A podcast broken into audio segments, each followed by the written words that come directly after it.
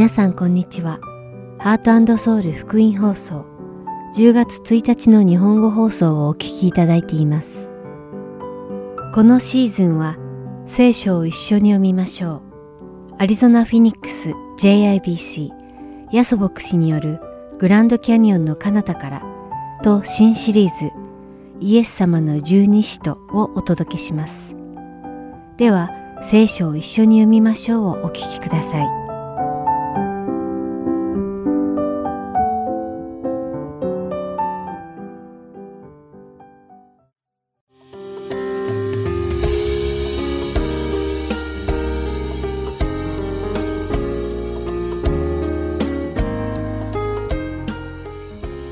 皆さんこんにちは。聖書を一緒に読みましょうのお時間です。お相手はダイヤモンド優子がお送りします。突然ですが、もし5、6歳の子供に自動車を運転させたらどうなるのでしょうか。体の大きさが小さく、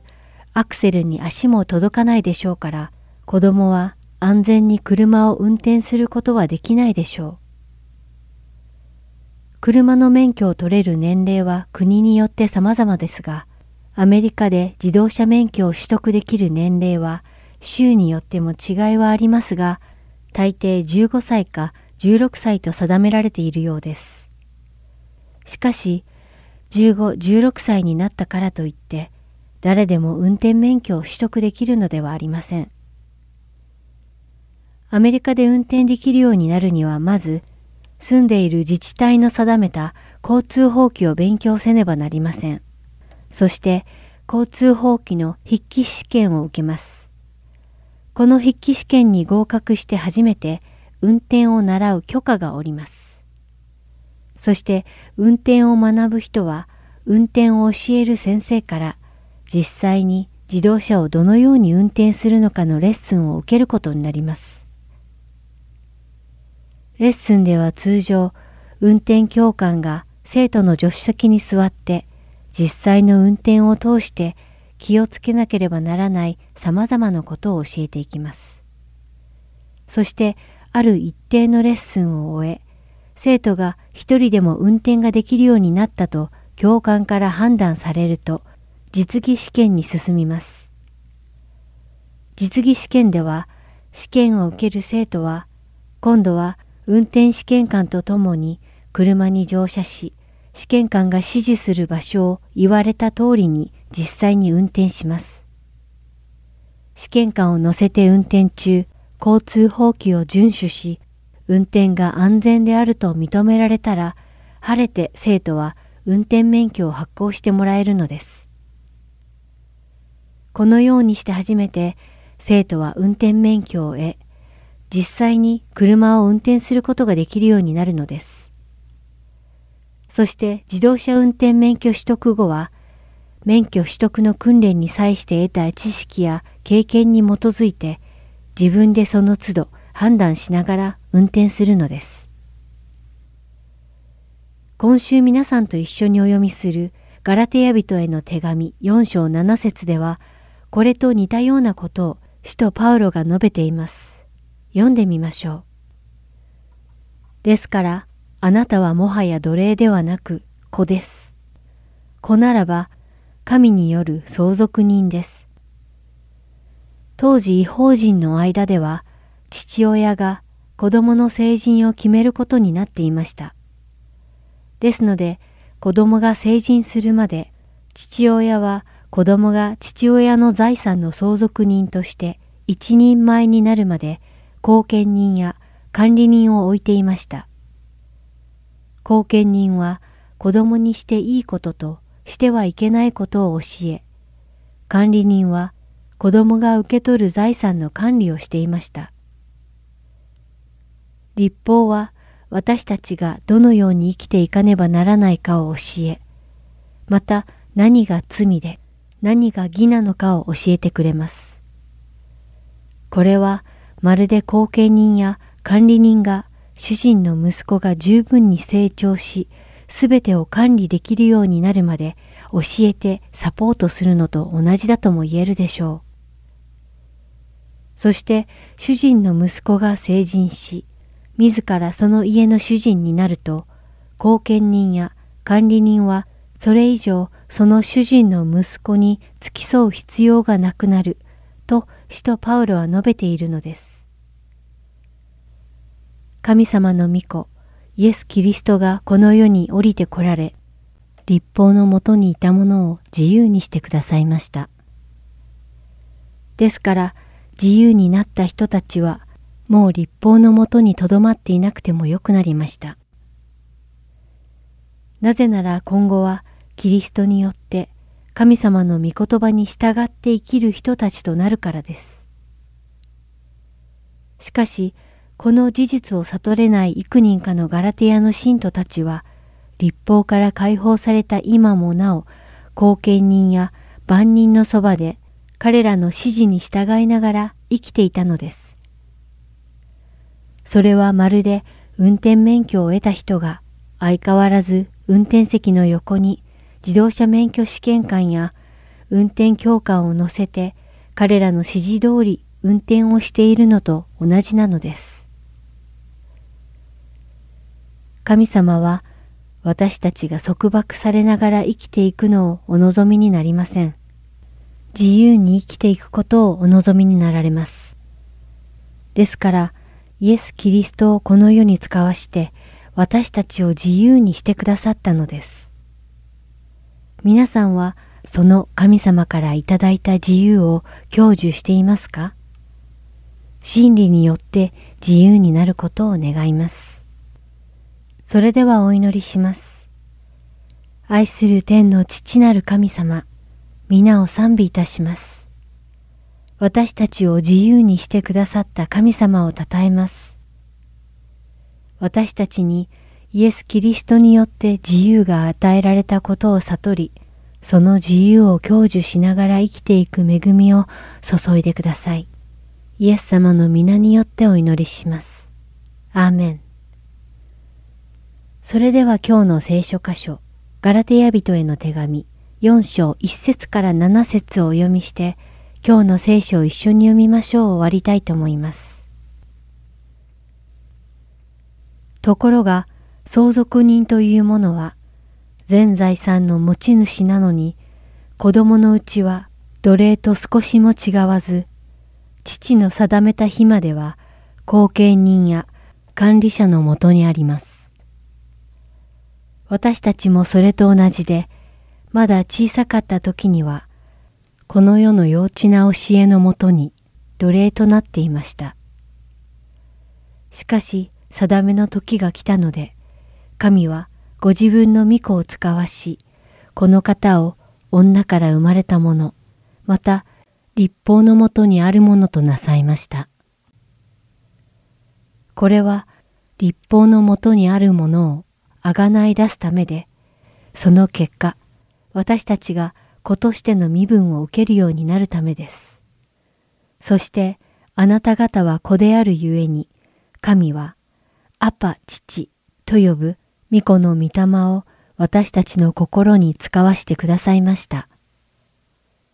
ですから、あなたはもはや奴隷ではなく子です。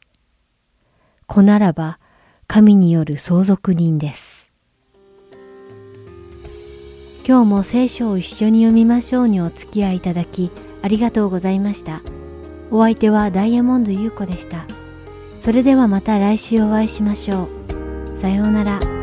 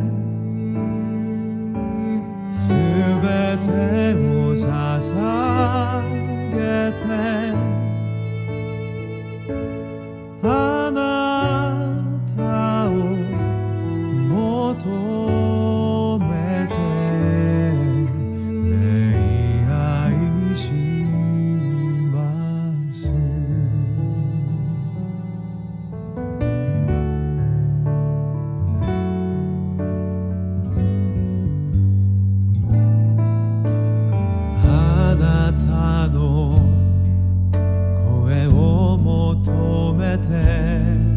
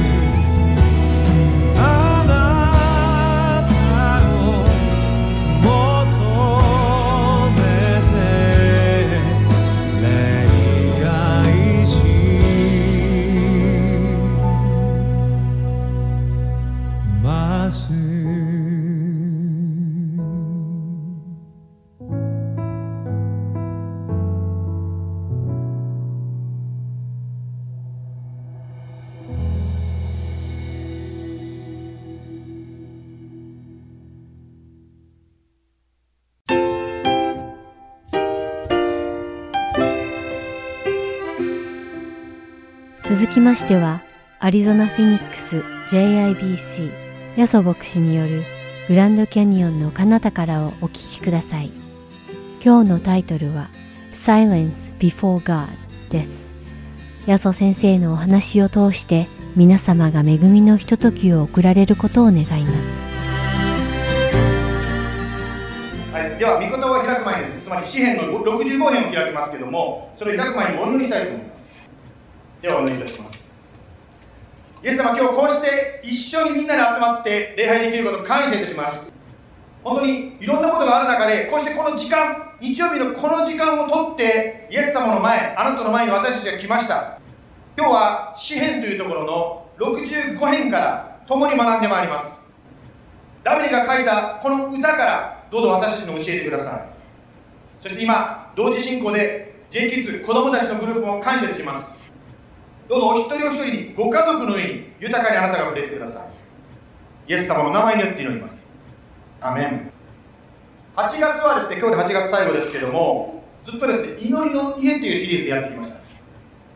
はい祈りの家再訪問ピンポーン。はいどうも音響効果ありがとう。全国の音響効果ありがとうございます。はい、今日はですね、最後のメッセージになりますので、神の前に静まるっていう。ね。はい、さっきシーンとしたのは静まるじゃなくて、しらけたと思うんですけども、しらけたのと静まるは違うんですけど。あと OK ね。今日はですね、ですから旧約聖書の詩篇というところの65編をですね、え、開いていただきたいと思うんですけど、えー、この詩篇の65編、実は今日は全部読みたいと思ってます。ですから、もし聖書をお持ちの方いたらですね、開いていただく方は画面にも出ますので、そちらをご覧いただいても構いません。それでは、詩篇の65編、全部読みます。指揮者のために参加、ダビデによる歌。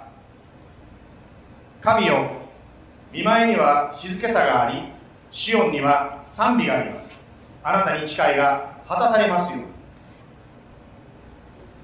祈りを聞かれる方よ、身元に全ての肉なるものが参ります数々の咎が私を圧倒していますしかし私たちの背きをあなたは許してくださいます幸いのことよ。あなたが選び誓わせられた人。あなたの大庭に住む人は。私たちはあなたの家の良いもの。あなたの宮の聖なるもので満ち足ります。私たちの救いの神よ。あなたは恐るべき見業で義のうちに答えられます。あなたは地のすべての果て遠い大海の信頼の的です。6節。あなたは道からによって山々を固く据え滞納を帯びておられます。あなたは海の轟を沈められます。その大まりの轟諸々の国民。最果てに住む者もあなたの数々の印を恐れます。恐れます。あなたは朝と夕の始まるところが高らかに歌うようにされます。あなたは地を訪れ水を注ぎこれを大いに豊かにされます。神の川は水で満ちています。あなたはこうして地を整え人々の穀物を備えてくださいます。9節。地の荒れ道を水で満たしその畝を鳴らし夕立で地を柔らかにしその成長を祝福されます。11節。あなたはその年に見恵みの冠をかぶらせます。あなたの通られた後には油が浸っています。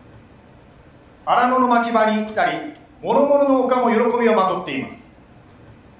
最後13節。牧草地は羊の群れをまとい広やかな平原は穀物を覆いとしています。誠に喜び叫び歌っています。はい、これが支援の65編ですね、全部でしたけども、天国ですね、ヘブン、天国ってどんなところかなとこう考えてほしいです。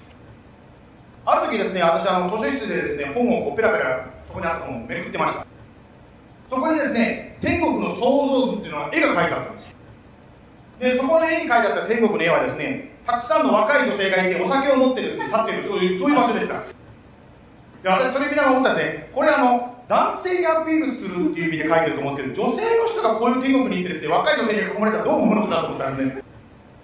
実は聖書を見ますとですね特に黙示録というところに天国はこんなところですよって書いてあるんですね。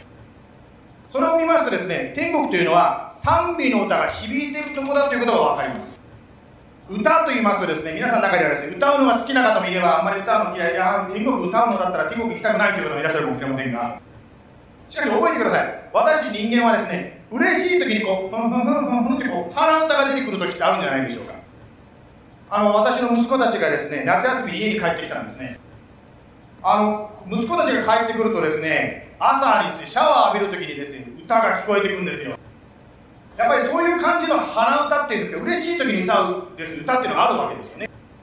実は私たちが毎週礼拝に来て歌ってるのも本当にその天国の横演習天国でも本当に嬉しくて歌ってる喜んで歌ってるその歌の練習を今地上でやってるんですね。まあ、礼拝で賛美すると言いますとですね私がアメリカに来て初めて出会ったおばあちゃんの一人のみちというおばあちゃんみちおばあちゃんを思い出します。みちおばあちゃんはですね歌うのが大好き。そこでですねおばあちゃんはこの賛美チームに入ってですねマイク持ってですねサイドシンガーとして歌い始めたんですね。であの裏方ねしてたんですけど裏方やっててですねじゃあみんなで歌っていきましょうというとですねおばあちゃんだけ音が外れてるんです。困っちゃったんですね。どうしようかなこれと思ったんですね。そこで周りの人と話してちょっとおばあちゃんだけ音を下げてミュートにしようってこう言ったんですね。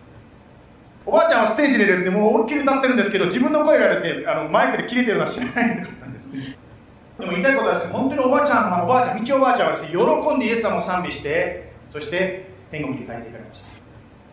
歌というのはですね、まあ、旧約聖書のこの支援というのもそうなんですけど旧約聖書の時代から神を礼拝するために用いられてきました。ですから詩篇というのは歌なわけですね。ですから詩篇の65編の前書きつまり0節0節にはですねダビデが聖歌隊のために作ったと書いてますよね。まあ一節にちょっと戻りますけれども神よ見舞いには静けさがありシオンには賛美があります。あなたに誓いが果たされますように。とにかくですね、まあ、ダビデが、まあね、これ聖歌で歌うためにこう歌を書いて一節がこうなってるわけですね。さてここでですよ一節の最初の部分に神の前には静けさがあると書いてますね、まあ、先週も言いましたが神の語りかけという神様の語りかけの声というのは静かな声だと言いましたね。つまり心が騒いでるとですねわさわさしてるとですね神の語りかけがわからなくなってしまうんですね。ですから祈る時は礼拝する時はやはりこう心を鎮める必要があるわけです。実はこの一節先ほどねあの英語の言葉が面白いって言ったんですけど実はちょっと意味がありまして。あのこの訳ですね静けさという言葉英語ではサイレンスになってますがサイレンスという言葉が入ってる訳と入ってない訳があります。例えば今日わざと使ったですね。いつもと違うのでちょっと英語の方がややこしかったと思うんですけど。の、えーとね、NSB だからニューアメリカンスタンダードバージョンの訳ではですね There will be silence という言葉が入ってますね。日本語の訳も静けさつまりサイレンスという言葉が入ってます。両方とも入ってます。しかしほとんどそれ以外のほとんどの英語の訳には実はサイレンスということが入っておりません。でまあヘブル語つまりもともとダビデが書いた時にですねどんな書き方をしているのかということを英語で直訳すると To you praise is silence とこう書いてある。日本語訳しますとあなたへの賛美は沈黙ということになりますね。さて、まあ、この訳す人たちが困っている一生懸命ですねなんとかこの意味を訳そうとしていろんな訳が出てきてるわけですがしかしこのことを通してですね沈黙と神との関係ということを知ることができます。つまりですね私たちが心を鎮める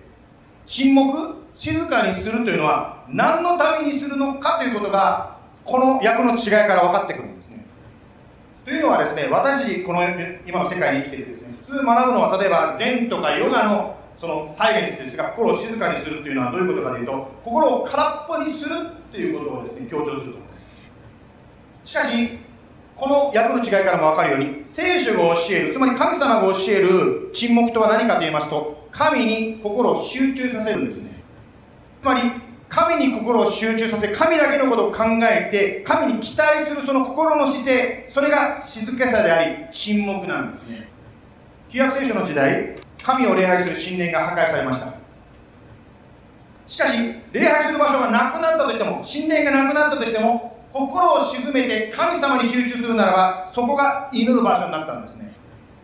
現代でももしあなたや私が目を閉じて手を組んで心を沈めるならばつまり神に期待して神に心を開くならばそこが祈りの場所になるわけですね。この神に対する期待ということをですねもうちょっと違う形でなんか合わすものないかなというふうに私先週探してたんですよ。そしたら私はキャリアカリアですね C&C と私呼んでますけど大学生と社会人のグループの人がビデオを送ってくれたんですよ。私それ見た時これだと思ったんですね。それではですね今からカレジェのキャリアが送ってくれたビデオをちょっと流しますね。神に対して期待して静まる一つの例でございます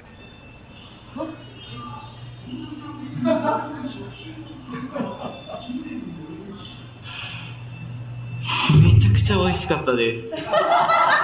はい、これなん何これどどことこれと神にに対して期待しているのとどこと関係あるんですかっていうかもしれませんけど、ちょっと見ていただいたときにですね、こう、うどんをこうね、お箸で沿って、口に入れる前に、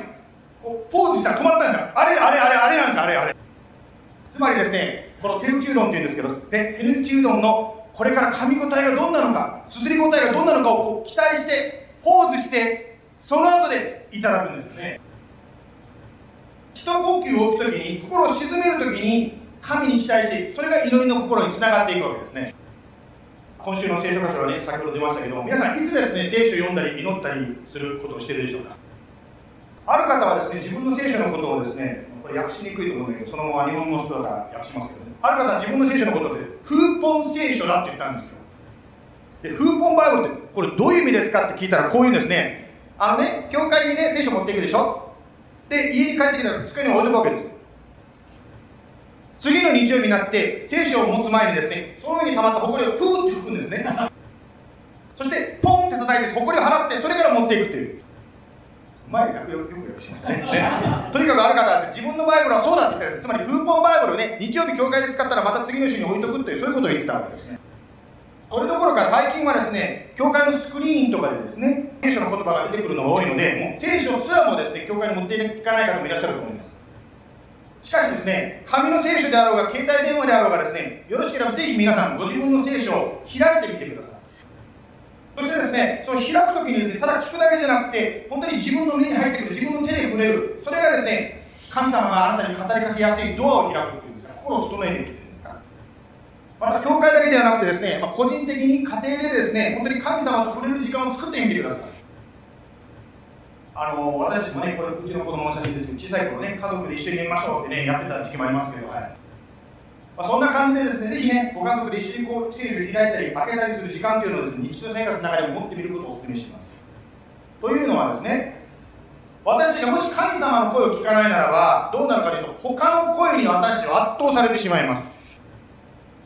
先週ね、あの中高生のね、あのなんか集まりがあって、私も参加したんですけど、その中でね、Y さんが学生たちに聞いたんですね、どう？今の世の中、イエス様を信じながら学校生活するのどう？ってみんな大変だって言ってましたね。つまりイエス様の声を聞かれないならば、友達の声とかマスコミの声とかですね、いつもですね、もう励ますんだったらいいけど、大体落っこちるんですよね、落とされば、ああとか私はとかですね、なんかそういうのがすごくどんどん襲ってくるわけですね。ですから、そういった不安にさせるものばかり読んでいると、確かに平安を失うことがあるんじゃないでしょうか。聖書に出てくる人たち、イエス様も含めてですけども、皆さん、朝にデボーションしてましたね。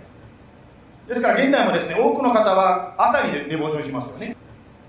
ある方は昼休みの時間にですね、やる方もいらっしゃいます。ある方はですね、夜に家族が寝静まった後に静まってからやる方もいますね。しかし、いつやるにしてもですよ、心を鎮めるっていうことが一つのキーポイントになりますね。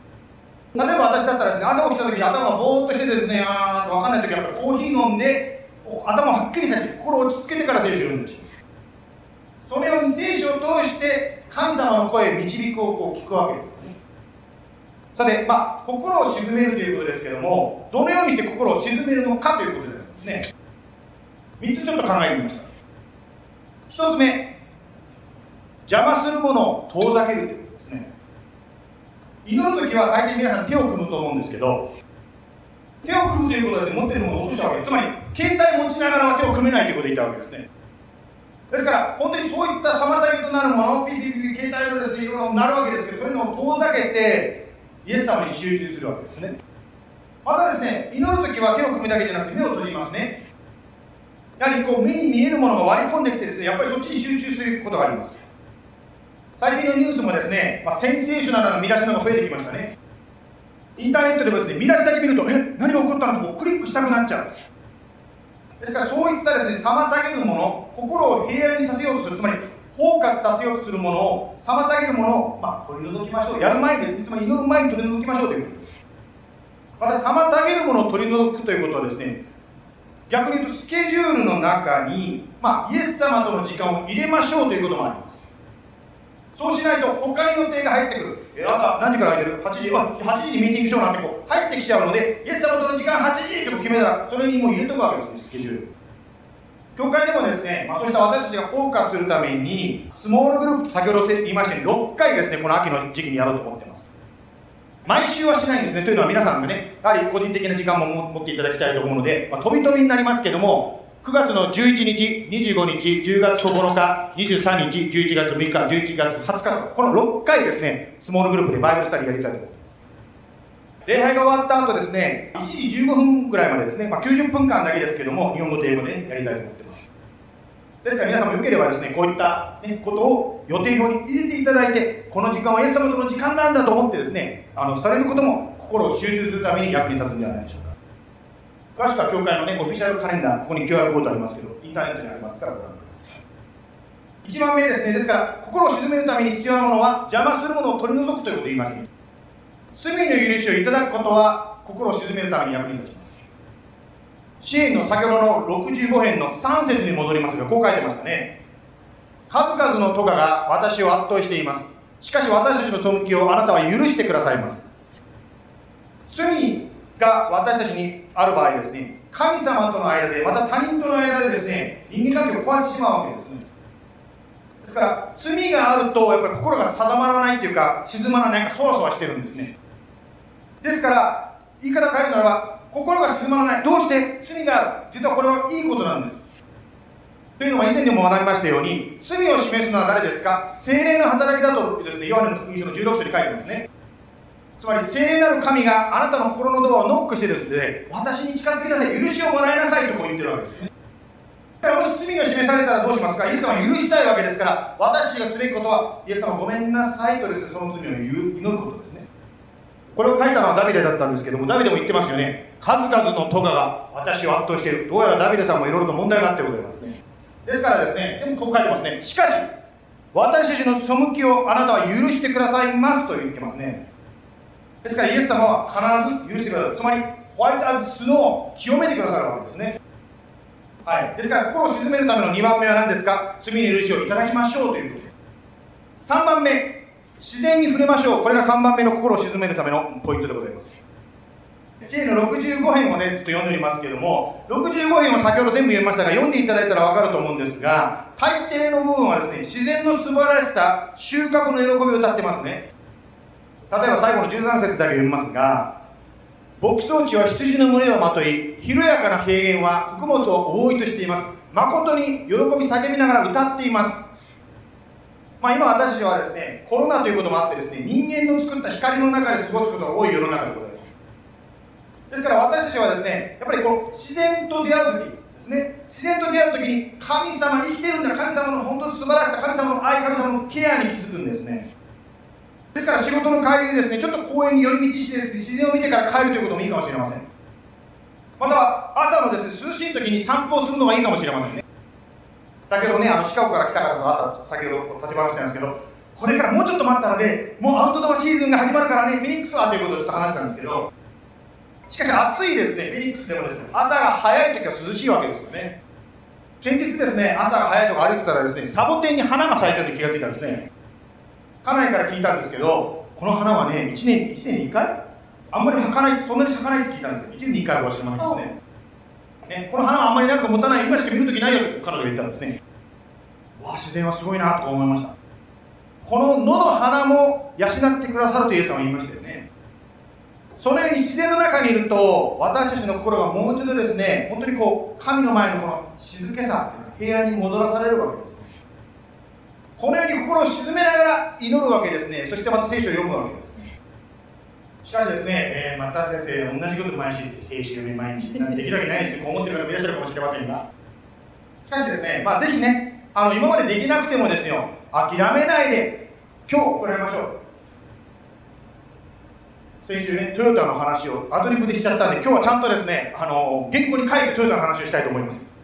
トヨタのリーダーがですね、もう繰り返しになっちゃう同じ話だけど、ね、あの社員に言ったんですよね、野球選手が投げるボールをね、ただで見逃すぐらいだったら空振りでいいからね振ってみろとこう言ったの。つまり彼が言いたいことはですね挑戦を避けていたらトヨタは過去の会社になるから振ってみろとこう言ったんですね。日本でですね、まあ、一つのね憧れの車と言われたクラウンという車があります、まあ、いつかはクラウンというですねおじさんたちの憧れの車だったわけですね。まあ皆さんの中でねああ僕のお父さん乗ってたよって言い方いらっしゃるかもしれませんけどね。その時にですね、あのトヨタの、ね、リーダーが言ったそうですね、若手のこの若い人に言ったそうです。お前たちが乗ってみたいあんたたちが乗ってみたいクラウンを作ってみろってこう言ったそうです。そしたらですね彼らが、えじゃあこういう車に乗りたいと言って作ったクラウンがこれでございます。だから全然今までのクラウンのイメージと全く違う車になっちゃった。言いたいことはこういうことなんですね。本当に過去のこの栄光にすがうんじゃなくて今明日の祝福を求めてとにかく挑戦していこうじゃないかということなんですね。私たちもそうですよね。もちろん皆さんの中でですね過去にイエス様と素晴らしい体験した方もいらっしゃると思います。それを感謝しましょう。しかしあなたの人生はあの時で終わってないんですね。まだ続いています。まだやることがあるんですね。私に何ができるんですかと思うかもしれない。だから聖書読んでイエス様に聞くんですよ。私にできること何ですかって。ですから私たちはですね昨日の祝福に満足するんではなくて今日の祝福明日の祝福を求めて毎日心を沈めて祈り続けましょう。さて、えー、祈りについてです、えー、今までですね祈りについて私たちはですね4回のシリーズで学んできましたね。そのことに関してですねあの YouTube でねずっともし復習したい方は見ることもできると思います。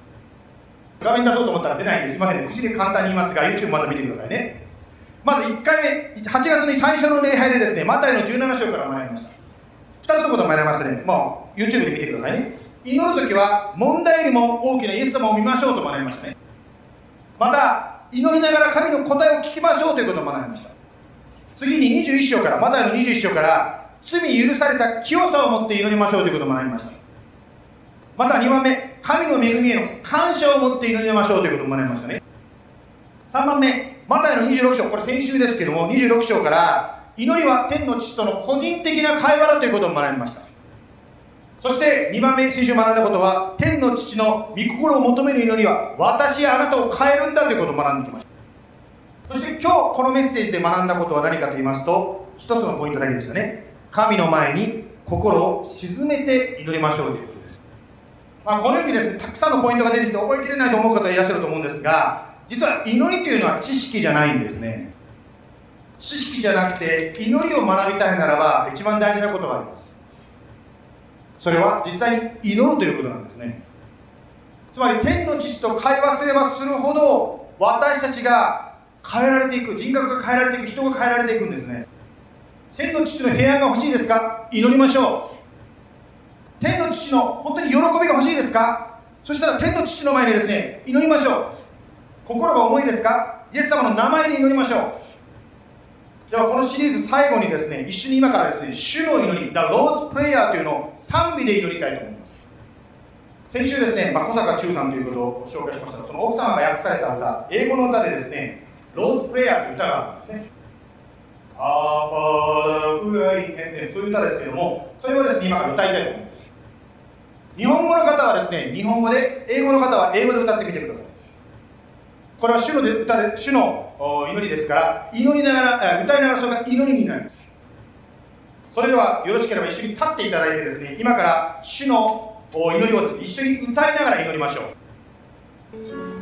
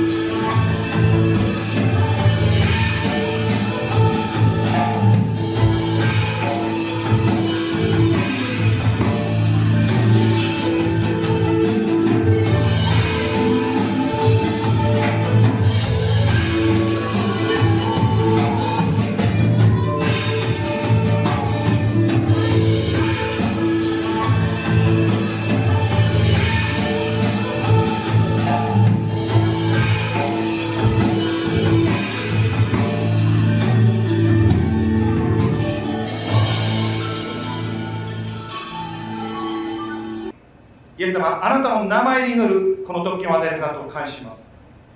神様どうぞこの地上であなたの御心が天になるようになりますように。そして私たちの人生の中に私の心の中に私の家庭の中にあなたの平安をもたらしてください。神様一緒に祈ってくれる友があることを感謝します。教会があることを感謝します。私たちが祈るときにあなたの技が起こることを感謝します。あなたの御国が来ることを感謝します。今週どうぞ一緒にいてください。イエス様のお名前で言ってみます。We all pray Amen.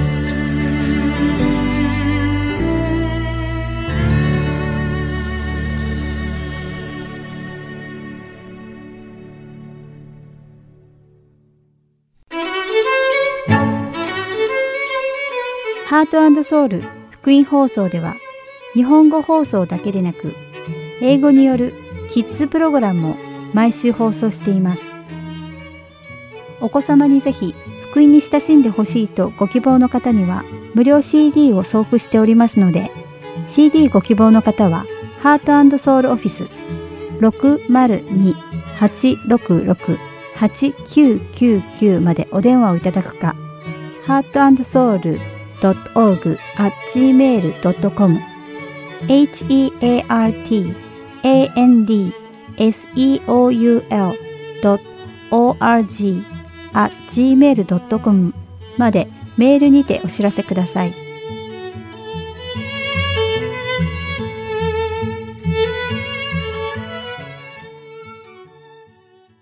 では、イエス様の十二使徒をお聞きください。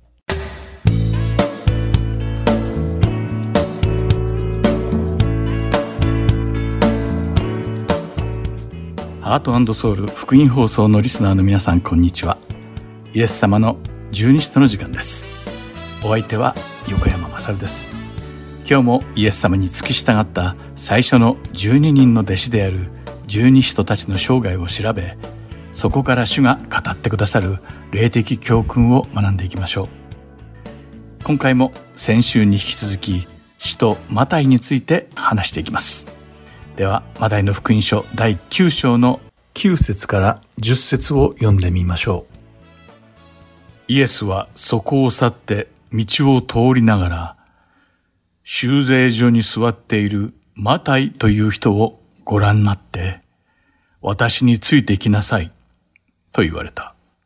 すると彼は立ち上がってイエスに従った。イエスが家で食事の席についておられるとき、見よ、酒税人や罪人が大勢来て、イエスやその弟子たちと一緒に食卓についていた。と書かれています。酒税人を辞めてイエス様の弟子となったマタイは宴会を開きました。そこには多くの酒税人や罪人たちが集まったのです。十節を読むと、酒税人や遊女たちがこの祝宴に来たことがわかります。遊女とは自分の体を売ってお金を稼ぐ女性であり、酒税人とは国を売ってお金を稼ぐ男性でした。つまり彼らはイスラエルにおける最悪の罪人たちを代表していたのです。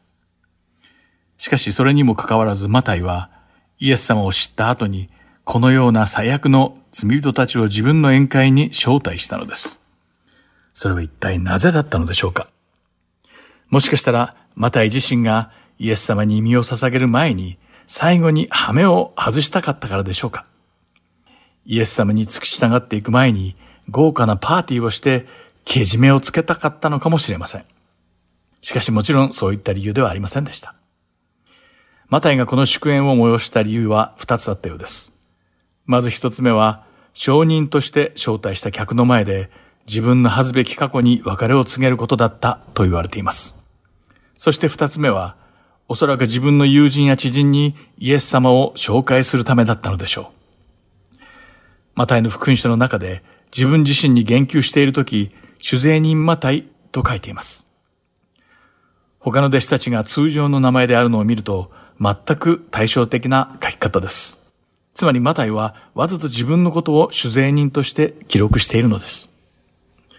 マタイは自分の書いた福音書が何世代にもわたって全てのキリスト教徒に読まれることが分かっていたので、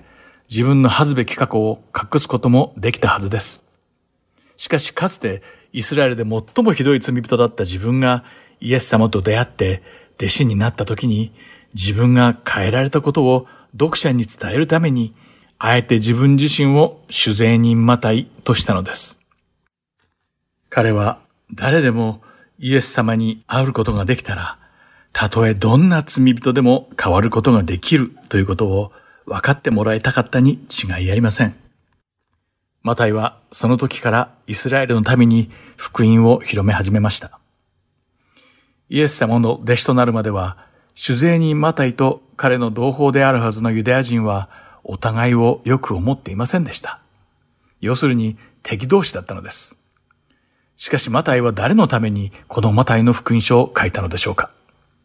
それは取りも直さず、同胞のイスラエルの民のためでした。それがわかるのは、マタイの福音書の第一章でイエス様の系図を紹介しているからです。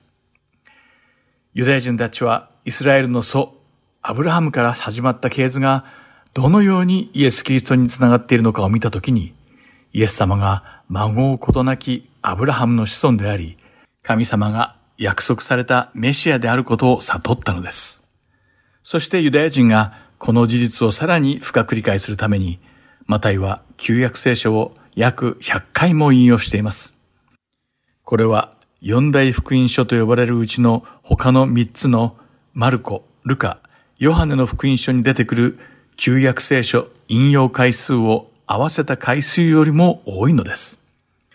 マタイの福音書の中で著者であるマタイは、旧約聖書の予言はイエス・キリストを通して成就します。主イエスこそがメシアであるということを強調しているのです。親愛なるリスナーの皆さん、皆さんにもイエス様に出会ってもらえなければならない友人や家族がいるのではないでしょうか。どうか彼らのところに行ってイエス様に会うように進めてください。1963年11月23日金曜日の午後12時30分、アメリカ全土に響き渡る3発の銃声が人々の記憶に永遠に刻まれました。この3発の銃弾を発射した銃は、テキサス州ダラスのディーリープラザをオープンカーに乗ってパレードしていた大統領の車を狙っていたのです。そして次の瞬間、アメリカ合衆国歴史上最も愛された、そして尊敬された大統領の一人、ジョン・ F・ ケネディ大統領が、教団に倒れて亡くなってしまったのです。ケネディ大統領は死の数ヶ月前に、全米朝食祈祷会に出席し、あなたの魂を準備しなさいと題されたビリー・グラハム牧師の説教に耳を傾けました。ケネディ大統領はグラハム牧師の説教に深い感銘を受けました。そしてこの朝食祈祷会の後、ケネディ大統領はホワイトハウスで一緒に説教についてさらに詳しい話をするためにグラハム牧師を招待したのですが、グラハム牧師はこの誘いを断りました。実はこの時グラハム牧師はインフルエンザにかかっていたからです。彼は大統領閣下、私は今インフルエンザにかかっているのでできればまた次の機会にお願いできますか私はあなたにインフルエンザを移したくないのです。と言いました。しかしそれからしばらくしてグラハン牧師は大統領が教団に倒れたというニュースを聞きました。この時グラハン牧師の脳裏には数ヶ月前に実現できなかったホワイトハウスでのさらに詳しい話を一緒にしたかったというケネディ大統領の願いが蘇りました。その時の記憶がまるで映画のようにありありとグラハム牧師の脳裏に蘇ったのです。ビリー・グラハムは自伝の中でこの出来事について触れています。ジョン・ F・ ケネディ大統領と福音と神の永遠の王国について十分に話ができなかったことが人生で最大の後悔だと彼は述べているのです。ですから、親愛なるリスナーの皆さん、誰かと福音を分かち合うのを待っていてはいけません。もしかしたら、ビリー・グラハム牧師のように私たちも後悔するかもしれないからです。イエス様はマタイの福音書第9章12節と13節でこのように言われています。イエスはこれを聞いて言われた。医者を必要とするのは丈夫なものではなく病人です。私は憐れみは好むが、生贄は好まないとはどういう意味か言って学んできなさい。私は正しい人を招くためではなく、罪人を招くために来たのです。このように今、霊的に悩んでいる人は大勢います。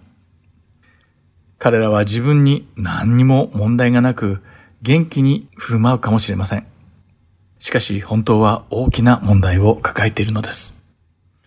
使徒マタイがしたように、そのような人を食事に誘ってみましょう。そして彼らと深い霊的な会話をしてみてください。その後彼らを教会に招いてイエス様に会ってもらうのです。私たちが皆そのようなことができることを願っています。主税人マタイの人生は富と物質主義的な見返りによって保証されていました。しかし彼はそれをすべて諦めることを厭わなかったのです。彼は躊躇することなく机から立ち上がり、すべてを捨ててイエス・キリストという隠された宝を見つけて主に従ったのです。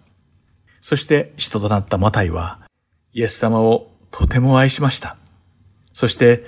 彼の友人をたくさん招待して、すべての人がイエス様に会うことができるように宴会を開いたのです。使徒マタイは主から恵みを受け、その恵みがその後の彼の生涯を導きました。使徒マタイは晩年にエチオピアに伝道に行き、そこで人々にイエス様について大胆に語ったのです。そして最後は、斧と槍を振るう死刑執行人の手によって殉教したと言われています。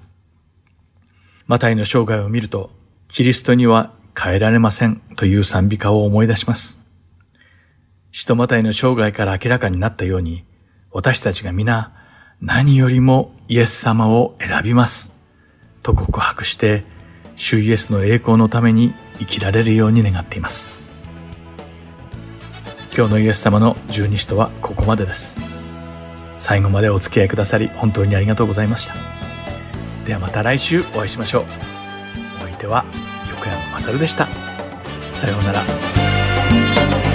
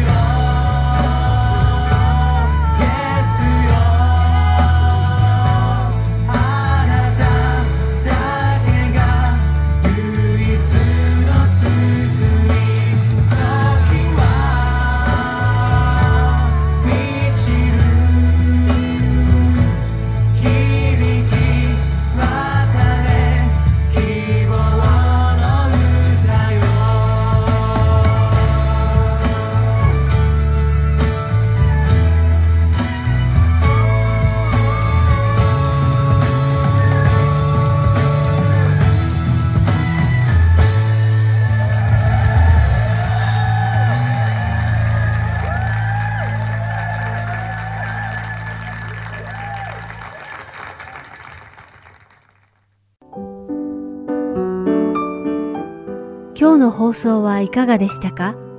最後までお付き合いくださりありがとうございました。また来週お会いしましょう。